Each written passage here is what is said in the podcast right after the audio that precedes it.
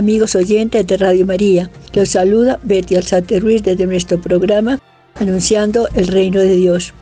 Un programa para todo aquel que quiere buscar a Dios, encontrar a Dios y amar a Dios con todo su corazón, con toda su alma y con todo su ser. Bueno, hoy vuelvo a hablar de la santidad de los niños. Un programa que yo creo que nos interesa a todos, porque el ambiente no es propicio en este momento para la santidad de los niños. Entonces salía yo un domingo de misa de 8 y 30 de la mañana de la iglesia de Santa Bárbara, aquí en Usaquén, cuando oí una conversación entre dos amigas que coincidían a la salida de la iglesia. Hola Margarita, ¿cómo estás? Muy bien, gracias a Dios, Julia, ¿y tú? contesta Margarita. Un poco desconcertada con la homilía de ahora, ¿cómo te pareció? Muy buena, contesta Julia.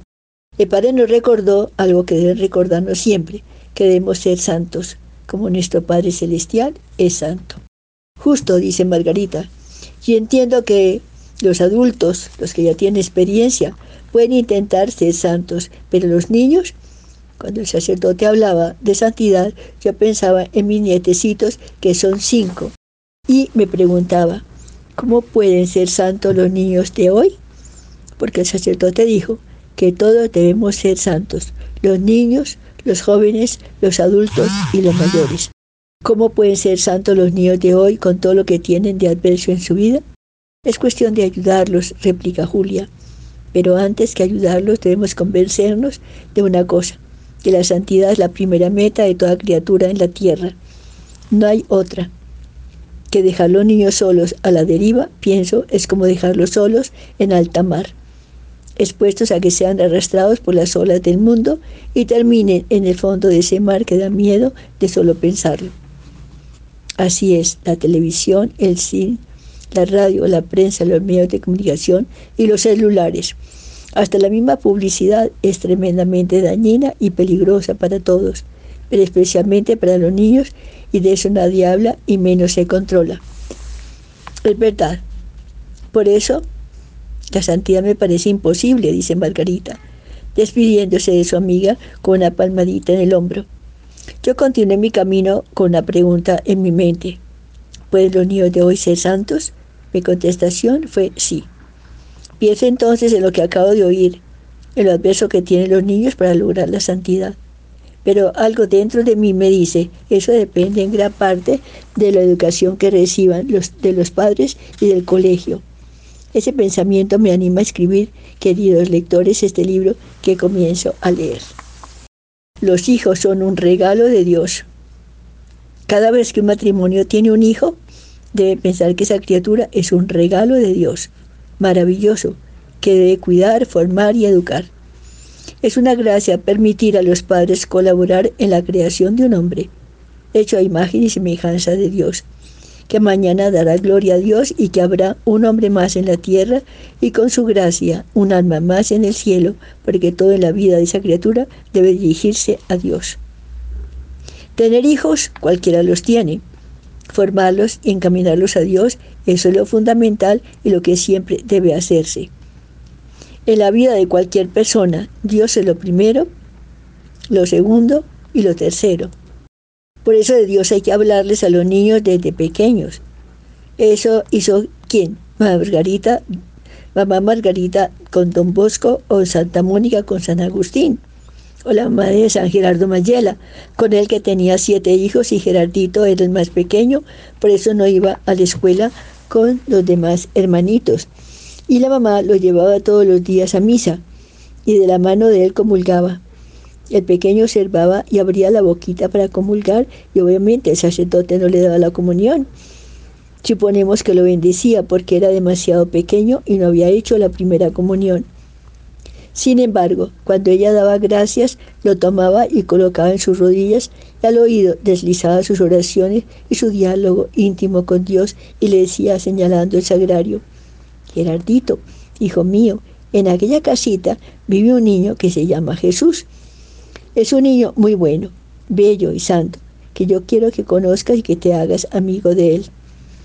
Al pequeño se le grabó con tal fuerza esa manifestación de amor de su madre por aquel niño bello, bueno y santo, que un día cuenta la biografía, sin saberse cómo fue, Se subió hasta donde estaba el tabernáculo. Tocaba la puerta de él y decía, Niño bueno, salga para que juguemos. Y como veía que no salía, el niño se puso a llorar. Tanto, tanto que llamó la atención del sacerdote, del sacristán y de la gente. La madre tampoco pudo callarlo. Por eso se lo llevó a la casa y Gerardito seguía llorando. Ella se fue a hacer sus quehaceres en la cocina y el niño continuaba llorando hasta que se quedó completamente callado. La mamá se fue a ver qué hacía su niño, cuando le encontró postrado con la cabecita hasta el suelo y profundamente recogido.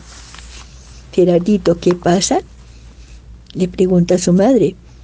Es que vino un ángel y me dio la comunión, contesta el pequeño con son su hablar de media lengua.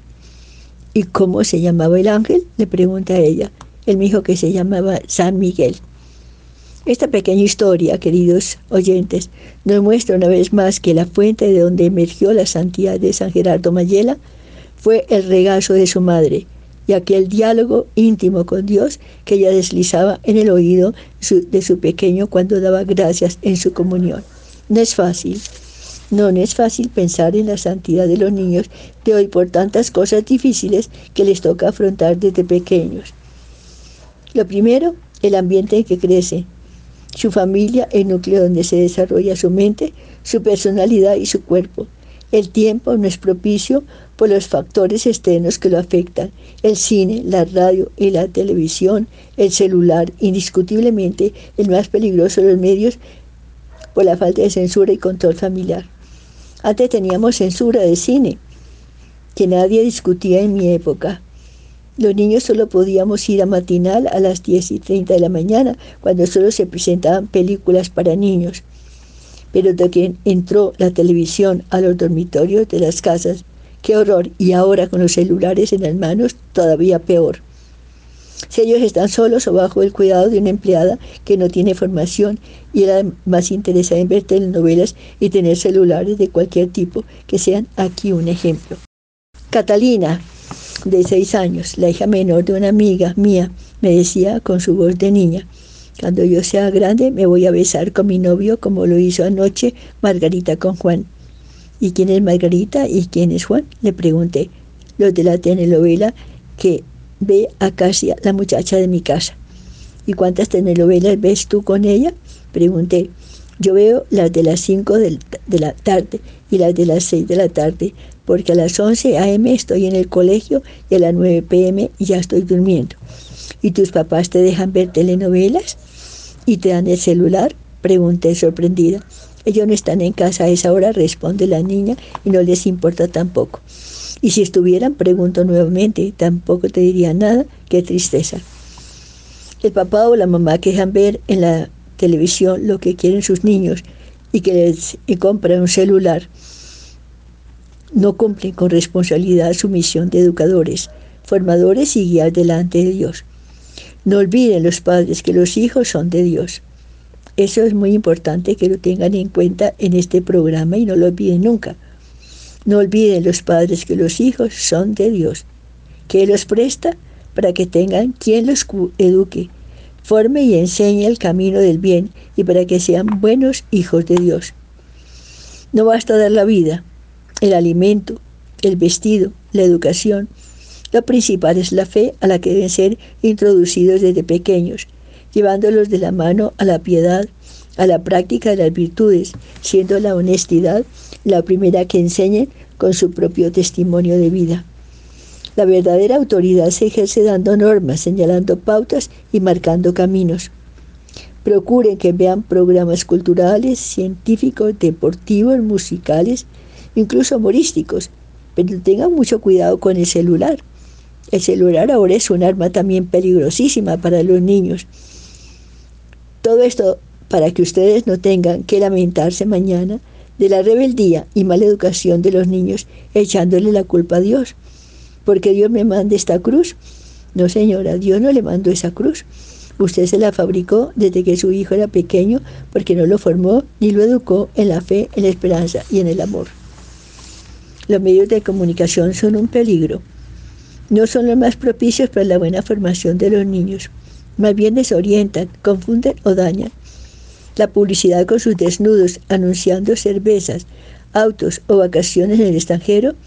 El programa radial hablando de sexo y haciendo encuestas a estudiantes para que digan a qué edad hicieron el amor por primera vez y qué opinan del condón. Pero no mencionar algo peor las revistas con sus modelos atrevidas, muy ligeras, de ropa hablando de hombres sexys. La televisión, ni hablar. Con telenovelas que incluyen escenas de alcoba porque atraen más la audiencia. Y el celular todavía, todavía, mucho, mucho peor. El niño es un conglomerado de atrevimientos para que el niño comience a desarrollarse en todas sus dimensiones. Psicológicamente está comprobado que un niño que ve sin control la televisión, que lee revistas pornográficas y atrevidas, que le permiten tener el celular en sus manos todo el día, tendrá problemas de personalidad más tarde. Gustará de lo amoral y no tendrá un equilibrio estable en su personalidad que lo haga feliz y haga feliz a los demás. Por eso, padres de familia, pongan límites, exijan en este campo que por el momento sus hijos se, molestarán, pero más tarde se lo agradecerán. Cuando las mamás trabajan, la situación es difícil porque la mayoría de las mamás tienen que trabajar para ayudar al sostenimiento económico de la familia. Otras trabajan porque sí, porque quieren vivir el reto profesional que otras han vivido y porque piensan que lo profesional está por encima del hogar y de los hijos y en último caso hogar, hijos y profesión se pueden alternar. Las más listas y las que más posibilidades económicas tienen se apoyan en las empleadas de por días, que llegan a las 8 de la mañana y salen a las 3 de la tarde, cuando aún no han llegado los niños del colegio. Ella es la que medio los forma a través de boleticas como estas. Niños, ahí les dejo los sándwiches y las gaseosas, pero por favor dejen los vasos en el lavaplatos y no tiren los papeles al suelo. Hay helado de vainilla en la nevera y galletas de por el helado. Dejen todo en orden y tiren el papelito de las galletas a la basura. Calienten el milo en microondas y ahí les dejo los sándwiches de atún muy ricos.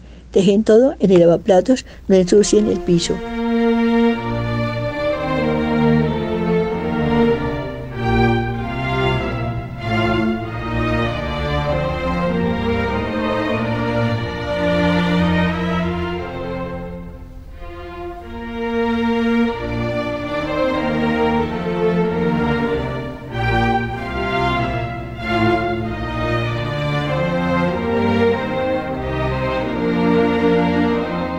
Veamos la otra cara de la moneda. ¿Qué pasa con la mamá ejecutiva llena de trabajo y compromisos que no le permiten estar en casa sino hasta las 8, 9 o 10 de la noche? Veamos la agenda de una de ellas.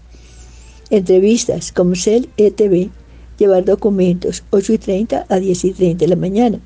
Reuniones con los empleados de la caja, 11 y 30 a 2 y 30 am. Almuerzo con director superbancaria, Hotel Cosmos, 1 pm.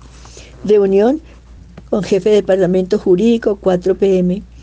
Conferencia, ministro de Hacienda, 7 a 8 de la noche. Bogotá Royal, Salón Dorado. Recuerdo lo que sucedía en el banco donde yo trabajaba. Gran mayoría de las mujeres casadas, que la, que la gran mayoría eran mujeres casadas con hijos y algunas directoras de departamento que tenían puestos de responsabilidad y eran sumamente ocupadas. Reuniones, citas, viajes juntas. En medio de todo aquello, trataban de dirigir a sus hijos y dar órdenes por teléfono. Un día tenía que hacer yo un trabajo con una de estas señoras. Era algo delicado que exigía concentración y cuidado. Cuando comenzamos a trabajar sonó el teléfono, contestó directamente ella y este fue el diálogo. Hola mi amor, ¿cómo te fue en el colegio? Te felicito, dice ella. Ahora toma tus once y ponte a estudiar sin ver la telenovela. Adiós, mi amor, te quiero mucho, besitos. A los diez minutos, más o menos, la segunda llamada. Hola, mi amor, ¿cómo vas?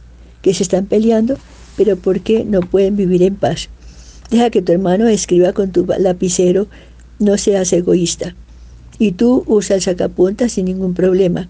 Ustedes son hermanos y deben prestarse las cosas. Mi amor, besitos. La tercera llamada fue más corta. Hola, mi amorcito, la leche está en la nevera. Tómate un vaso grande y dale a tu hermano otro. Adiós, mi amor, no pueden salir. Haga las tareas, besitos. La cuarta llamada no la alcancé a oír cuando salía de la oficina de esta ejecutiva, súper ocupada, que no pudo lograr las metas y tampoco llegó al nivel profesional que exigía el banco y por eso se le despidió rápidamente. Muy difícil es estar aquí y allá, cumpliendo a cabalidad con los dos deberes. Yo conozco una familia, como hay tantas en el mundo, que tienen este tren de vida. El papá, presidente de un banco. La mamá, vicepresidente de, una corporación financiera. Él y ella, miembros de varias juntas directivas y personas importantes en el mundo financiero. Por lo tanto, con cócteles, comidas, almuerzos, convenciones en Cartagena o fuera del país, encuentros, etc. Los dos con un altísimo nivel de trabajo y responsabilidades que les obligan a trabajar hasta tarde. Siempre llegan juntos a la casa a las 9 o 10 de la noche, cuando los niños ya los han acostado una de las empleadas porque tienen varias. Ellas los levantan a las 5 y 30 de la mañana porque el bus del colegio los recoge a las 6 y 15 y no espera. Los papás se levantan a las 7 para estar en la oficina a las 8. Total, papás e hijos no se ven en toda la semana y las empleadas son las que lo asisten y ven por ellos en todo sentido. Lo levantan y obligan a bañarse, lavarse los dientes, les preparan el desayuno, les tiene listo el uniforme, sudadera, lonchera, etc. Una de ellas lo acompaña hasta el paradero del bus en la esquina de la casa.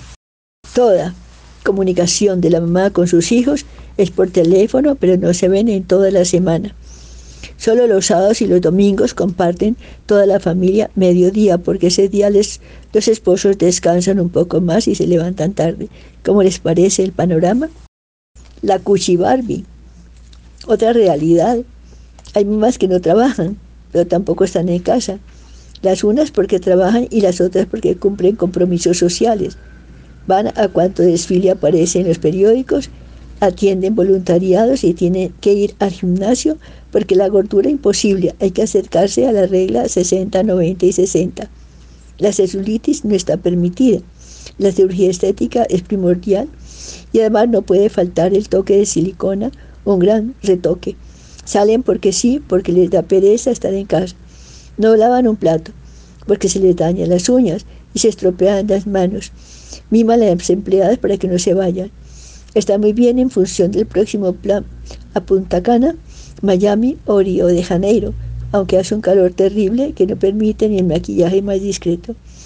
Estas mamás no les importa mucho el no estar en casa cuando los niños llegan del colegio y no les ayudan en las tareas.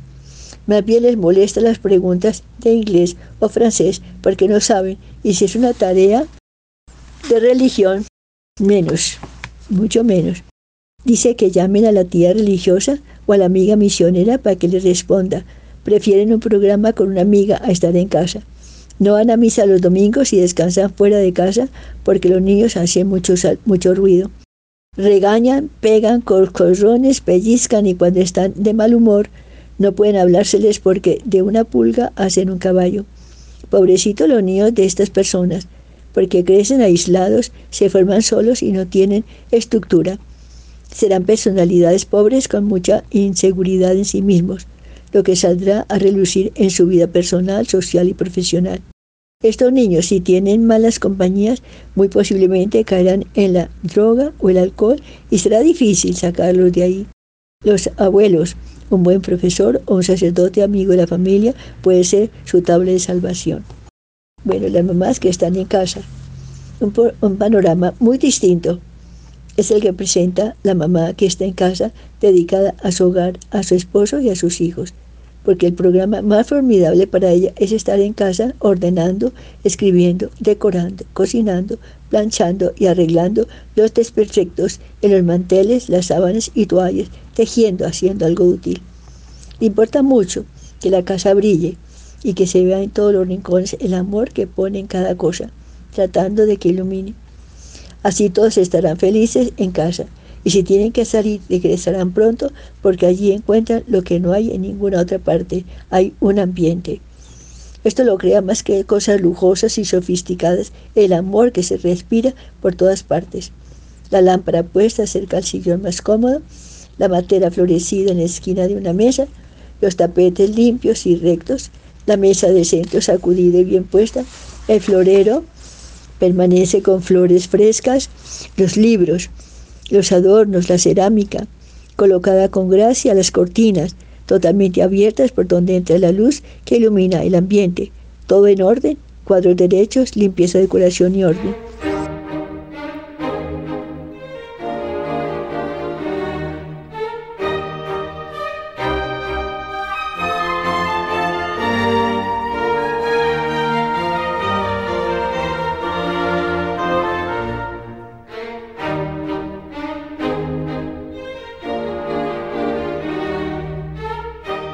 Cuando hay amor y la mamá está en casa, todo está en orden.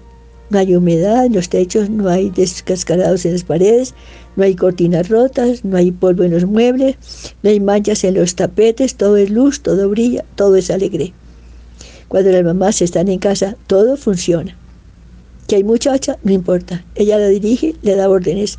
Aquí se sacude este salón todos los días. Los baños se lavan diariamente. Las toallas se secan al aire, airear en la terraza y se entran por la tarde. Si llueve, se recogen antes. Aquí el comedor es sumamente importante. Los manteles se cambian todos los lunes junto con las servilletas. Los cubiertos se colocan así, el agua se coloca en copa grande, las servilletas se colocan a la izquierda, los aleros tienen siempre sal y los azucareras tienen azúcar, no tienen azúcar en los bordes. Luego vamos a ver entonces las mamás que están en casa. Un panorama muy distinto es el que se presenta. La mamá que está en casa, dedicada a su hogar, a su esposo y a sus hijos, porque el programa más formidable para ella es estar en casa ordenando, escribiendo, decorando, cocinando, planchando y arreglando los desperfectos en los manteles, las sábanas y toallas, tejiendo, haciendo algo útil. Importa mucho que la casa brille y que se vea en todos los rincones el amor que pone en cada cosa, tratando de que ilumine. Así todos estarán felices en casa y si tiene que salir, regresarán pronto porque allí encuentra lo que no hay en ninguna otra parte. Hay un ambiente maravilloso. Esto es lo que crea, más que cosas lujosas y sofisticadas, el amor que se respira por todas partes. La lámpara puesta cerca al sillón más cómodo la matera florecida en la esquina de una mesa, los tapetes limpios y rectos, la mesa de centro sacudida y bien puesta, y el florero permanece con flores frescas, los libros, los adornos, la cerámica, colocada con gracia, las cortinas totalmente abiertas por donde entra la luz que ilumina el ambiente, todo en orden, cuadros derechos, limpieza, decoración y orden. Cuando hay amor y la mamá está en casa, todo está en orden. No hay humedad en los techos, no hay descascarados en las paredes, no hay cortinas rotas, no hay polvo en los muebles, no hay manchas en los tapetes, todo es luz, todo brilla, todo es alegre. Cuando la mamá está en casa, todo funciona. Que hay muchacha, no importa, ella la dirige, le da órdenes. Aquí se sacude este salón todos los días. Los baños se lavan diariamente. Las toallas se sacan a airear en la terraza y se encuentran, se entran por la tarde. Si llueve, se recogen antes. Aquí el comedor es sumamente importante. Los manteles se cambian todos los lunes junto con las servilletas. Los cubiertos se colocan así, el agua se coloca en copa grande, las servilletas se colocan a la izquierda. Los aleros tienen siempre sal y las azucareras no tienen azúcar en los bordes. Aquí las bandejas se decoran muy bien, ya le iré enseñando y le iré enseñando. Aquí lo sólido se sirve por la izquierda y lo líquido por la derecha. Usted llevará siempre uniforme azul con delantal blanco en lo ordinario. Cuando haya invitados, usted llevará uniforme negro y mico blanco. Aquí usamos campanilla para llamarla al comedor y no contestamos al teléfono cuando estamos desayunando o almorzando o cenando. Cuando la mamá está en casa, todo marcha sobre ruedas, ¿verdad? Yo conocí una reina de belleza que tenía serios problemas en su matrimonio. Y todos nos preguntábamos, ¿por qué tendrá problemas siendo ella reina de belleza? Y la respuesta la obtuve en su casa un día que estuve allí. Cama sin hacer, descuido, desorden, polvo, matas secas, flores marchitas, adornos, adornos de Navidad en julio, baños sin lavar, todo lúgubre, todos los niños, los niños comían en el suelo, y la empleada en short, muy generosa, en sus romas, a pie descalzo, sin normas de cortesía, macha, mascando chicle y el pelo suelto y abundante.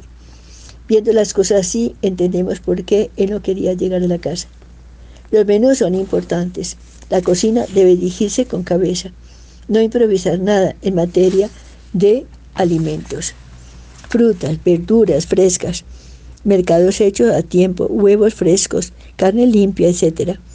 Hacer minuta para cada 8 días, 15 días o 30 días, pensando bien lo que les gusta a cada uno y que esté balanceada la alimentación, proteína, verdura y harina. Los postres se programan en las fiestas. Estos menús sirven de base para comprar el mercado, así no se pierde nada, es más económico y se tiene lo necesario. Los juegos de los niños de hoy. Bueno, esto fue un artículo que me enviaron, que me envió mi amiga Liliana Margarita, madre de tres niños y especial para ay, me para la santidad de los niños, de lo que estoy en este momento eh, leyendo. Este es uno de mis libros. Este capítulo trataré de compartir con los lectores las experiencias que como trabajadora, ama de casa y madre de tres chiquitos he podido adquirir en la búsqueda de educar a mis hijos a la luz de la fe y de cara a nuestro Señor, tratando de reconocer que un día, con la ayuda de Dios, entregaremos a la sociedad los futuros administradores de esta tierra que Dios nos dio. Entonces ella dice, esta amiga que me mandó ese artículo, dice, la mamá de hoy en día nos hemos vuelto muy, las mamás de hoy nos hemos vuelto muy ejecutivas y una de las razones que tal vez más pesa es que en el mundo de hoy no se ve como trabajo estar en la casa en tareas de administración hogareña, criando los hijos, tarea tal vez una de las más importantes de la sociedad, ya que es muy posible que en el seno de un hogar se esté formando el futuro presidente de Colombia. Bueno, o tal vez el premio Nobel de Medicina o Economía, como ha salido en esta semana o ayer o un sacerdote que convierta a grandes pueblos o un laico que evite que su mejor amigo se suicide. Solo Dios sabe. La crianza es trabajo constante, observador y como la Santísima Virgen María, guardando en el corazón todas esas cosas para encomendarlas a nuestro Señor, para poderlas resolver acertadamente como Él espera de nosotros los padres. Entre tantas preocupaciones muchas veces hacemos los que escuchamos y no de, y que no debemos hacer poner a los chicos a ver televisión para que nos den un aire y poder cumplir con otras tareas. Pero entre tanta premura del tiempo, bien vale la pena detenerse a mirarlos mientras ve la televisión o quitarles el celular por un momento, por un rato. Yo recuerdo como alguna vez lo hice y miré los ojitos de mi hijo que no palpadeaba de la impresión del programa que estaba viendo. Era de mucha acción ese día me pregunté si podría asimilar todo lo que veía y esperaba que lo hiciera o si su cabecita estaba traduciendo todo de manera diferente. En el jardín infantil de uno de mis hijos decía, decía, la educación de los niños está dividida en septenios. Durante los siete primeros años de su vida usted forma lo que el niño va a ser. Es el tiempo base de su formación la época donde se aprenden valores con cuentos de hadas y se conoce la diferencia entre el bien y el mal. Después de los siete años los padres lo acompañan y lo corrigen, pero ya tiene en su interior lo que él va a hacer. Todos sabemos que los niños asimilan como esponjas y que en las primeras etapas de su desarrollo aprenden sus patrones de comportamiento copiando lo que ven en los demás. Se identifican con lo que les llama la atención y así será que esos muñecos que ven en televisión, en los juegos del box o el Nintendo, Nintendo, en el computador o en el celular, en donde los protagonistas solo se golpean, se disparan, no pronuncian ni una palabra, mucho menos dialogan y muchas veces despiertan en el niño un instinto de defensa física, sin siquiera interiorizar sobre las razones de su comportamiento o en darle freno a sus emociones estarán dando el modelo que debe escoger para comportarse como Dios espera de él. Muchas veces, aunque no se tenga idea de si el muñeco del juego interactivo pueda o no tener mensaje subliminal, muchos de ellos tienen símbolos pintados en sus cuerpos o en las escenografías del juego, que son feas porque aunque tratemos de asimilar que este tipo de símbolos pertenecen a una cultura determinada y por eso se expresan así bien valdría la pena conocer un poco más sobre el origen y la finalidad de dichas culturas, pero viendo rápidamente, se podría pensar que con tanto dragón, araña, murciélagos, animales robóticos y desfigurados y otras figuras aparentemente pertenecientes a la naturaleza y que se orientan a comportamientos malvados, se puede ver cómo esas fisonomías tienden a familiarizar a los niños con las malas y feas figuras, alejándolos de la hermosura de la creación que Dios hizo para todos y aún más de la contemplación de las cosas espirituales. Un día me sorprendí gratamente porque en una edición dominical del periódico El Tiempo, hace unos años, se dedicó casi medio suplemento a hablar en contra de, de Pokémon. Decía la edición que los muñecos habían sido creados por un chico introvertido que les gustaban mucho los insectos y esto había sido la base de su inspiración para crear los muñecos de Pokémon.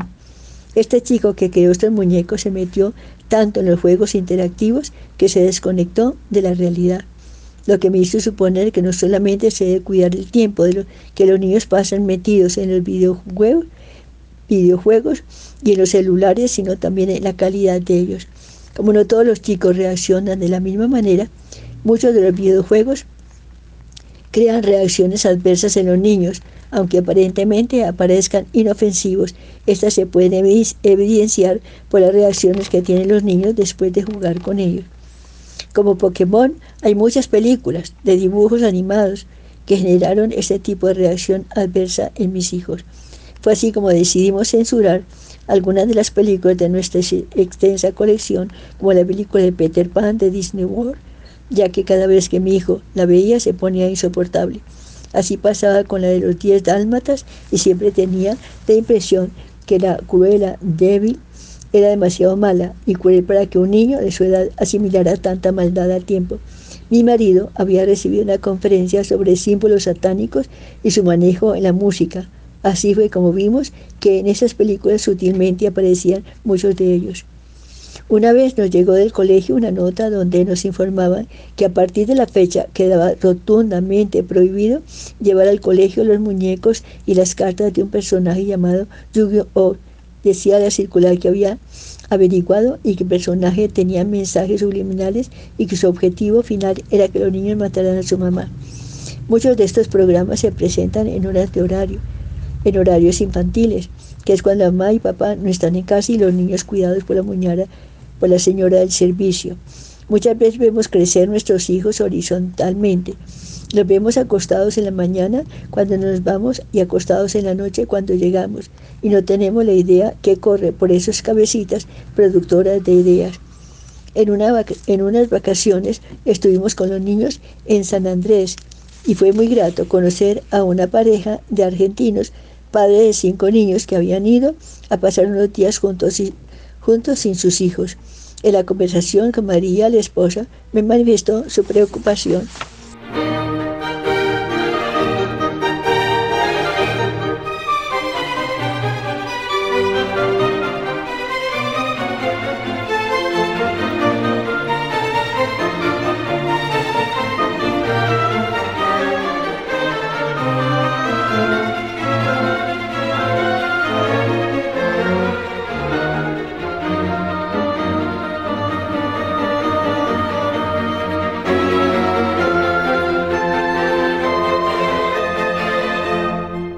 sobre los cómics que sus hijos compraban en los puestos de revistas. Me habló de una revista de Dragon Ball Z que su hijo de 10 años compró.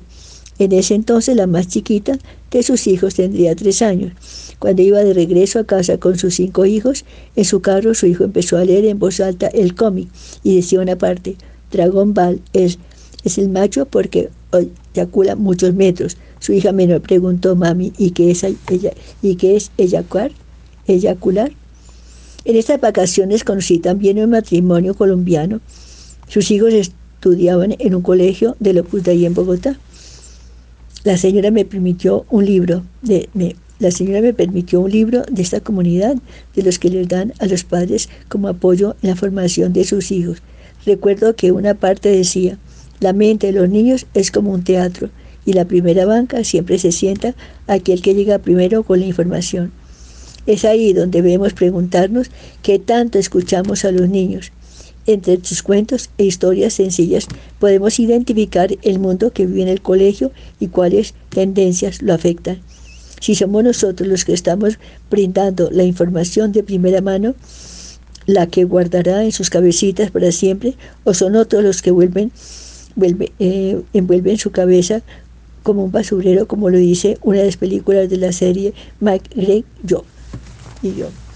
Muchas veces queremos complacer a los chicos y nos dejamos meter por ese deseo en el consumismo infantil y como vemos que son dibujos animados, muchas veces no ejercemos control sobre lo que ven o lo que leen. Muchos de esos dibujos animados en sus diferentes medios de publicación inducen a los niños a manejar temas que no tienen por qué ser tratados a edades tempranas, ya que los niños no tienen madurez ni criterio para ver la realidad que son, más bien los dejamos caer en la trampa por la curiosidad. Si nos detenemos a mirar los juguetes infantiles, muchos de ellos no solo tienen símbolos satánicos, inducen al consumismo, sino también inducen a inculcar antivalores en los niños. ¿Han visto las muñecas Bratz, fanáticas de la moda? Yo diría también del maquillaje. Muchas muñecas que como están como estas apartan a las niñas de la verdadera imagen de la mujer profunda, aquella que debe cumplir el mandato bíblico, ser perfectos como nuestro Padre Celestial es perfecto. Y si el modelo de nosotras mujeres es la Santísima Virgen María, yo no creo que ninguno de los apóstoles la haya visto de camisa, ombliguera y cara maquillada, acompañando a Jesús y a los apóstoles en el momento de formar la iglesia. Muchos de estos kits de maquillaje que anuncian en los distintos medios de comunicación crean en la niña necesidades no necesarias. Decían los abuelos, el que tanto se maquilla tiene mucho que esconder. Yo creo que las niñas tengan mucho más que esconder y sin mucho que mostrar que en sus caritas se refleje la pureza y la simplicidad de Dios, como diría mi lector espiritual. La vanidad trae detrás de sí muchos pecados y luego nos quejamos de los alcances en los adolescentes cuando a cortas edades ya se les ve tentando a sus amigos en planes que no le corresponden. Yo creo que toda la información que llega a los niños vale la pena chequear qué libros de lectura les obligan a leer en los colegios el otro día me llamó la atención cuando mi hijo me contó sobre su libro de lectura escolar y me hizo referencia al suicidio de uno de sus personajes. Decidí leer el libro con él. El libro es de una escritora latinoamericana que se ganó el primer premio de literatura infantil. A pesar de eso, el libro trataba de un niño a de la edad del mío y su mejor amigo era un pintor cuyas tres pasiones eran la política, había sido encarcelado por ella. La pintura vivía decepcionado porque sus pinturas no, hablaban. Y una mujer casada con un hijo a quien él pedía constantemente que dejara su familia y se casara con él. El pintor terminó suicidándose y el niño vio a su amigo muerto. El libro narra todas las confusiones que en el niño generó esto. Finalmente no es concluyente y no se dice que este ejemplo no se debe seguir. Algunas veces vale la pena Vale la pena pensar si esto que como padre de familia estoy haciendo con mis hijos corresponde al plan de vida que Jesús trazó para mí. ¿Será que si Jesús se me mostrara lo que Él hubiera deseado que mi vida fuera hasta hoy, al menos en lo que se refiere a mis hijos, y que yo hice lo propio? Bueno, el papel del empleado de la formación. Yo creo que está el papel del, em, vamos a ver si alcanzamos con el papel del empleado en la formación de los hijos. En nuestro medio la mayoría de las familias tienen empleadas, de las que se sabe poco, de dónde es, qué estudios hizo, dónde ha trabajado antes y cuánto sueldo, y cuánto sueldo aspira. Las referencias son solicitadas y averiguadas, pero muy por encima se pregunta si fue honrada y responsable dejando de lado la mayoría de las veces la moral y la parte espiritual, que pesan mucho en la vida de cualquier persona que viene a compartir la vida de una familia y mucho más colaborando en la formación de los niños. Cuando se solicita empleo en cualquier empresa, se tiene que presentar una hoja de vida, llenar un formulario donde se hacen preguntas y donde obviamente se pregunta todo el cuadro psicológico, familiar y personal. Pero en cuanto a las empleadas de la casa, no se les pregunta sobre su moral y su aspecto espiritual, preguntas básicas y claves, repito, en la formación de los niños y la que depende en gran parte el desarrollo y funcionamiento de la casa.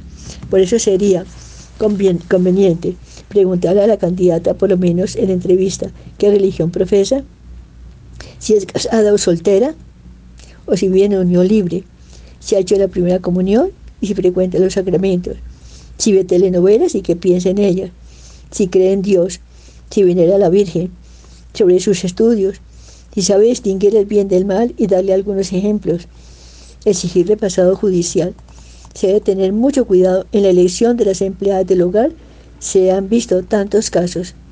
Veamos un ejemplo. Mi amiga Yolanda necesitaba una empleada y le enviaron una candidata que llegó con minifalda, botas altas, pintada y maquillada como para una presentación de ballet o de teatro. La conversación fue más o menos esta. Comienza la candidata. Señora, ¿hay televisión en el cuarto?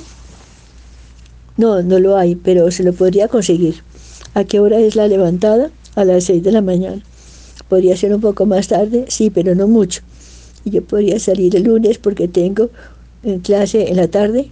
No habría inconveniente. Y el martes tengo otra cita. ¿Otra? Pero no es muy larga. El miércoles voy de compras. el jueves descanso y los viernes me voy de rumba. ¿Y a qué hora llega? Hacia las tres de la mañana. ¿Usted me podría dar las llaves? No, ni pensar. Yo no le entrego las llaves de mi casa a nadie y tampoco se lo voy a entregar a usted. Entonces, lo que sí puedo hacer es tirarle las llaves por la ventana. Bueno, ¿y qué más? Pregunta la señora. Salgo el viernes por la tarde y vuelvo el lunes temprano para hacer el desayuno. Yolanda le pregunta, ¿sabe usted inglés? Porque yo trabajo con extranjeros y vienen embajadores de tal manera que usted al abrir la puerta debe saludar en inglés. No, no sé inglés. ¿Sabe usted cocinar? No, no sé mucho. ¿Sabe tocar piano?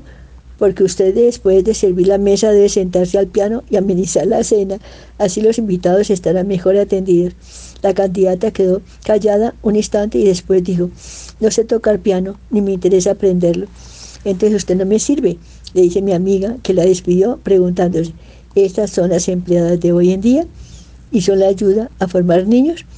El ideal es este, que una familiar, prima, tía, cuñada, etcétera, a quien se le asigna una partida en el presupuesto familiar esté al tanto de los niños si son chiquitos y si son más grandecitos y ya están en el colegio, que estén cuando ellos lleguen para dirigir las tareas y ayudarlas ayudarlos en tiempo de la tarde tan importante, cuando requiere una atención especial.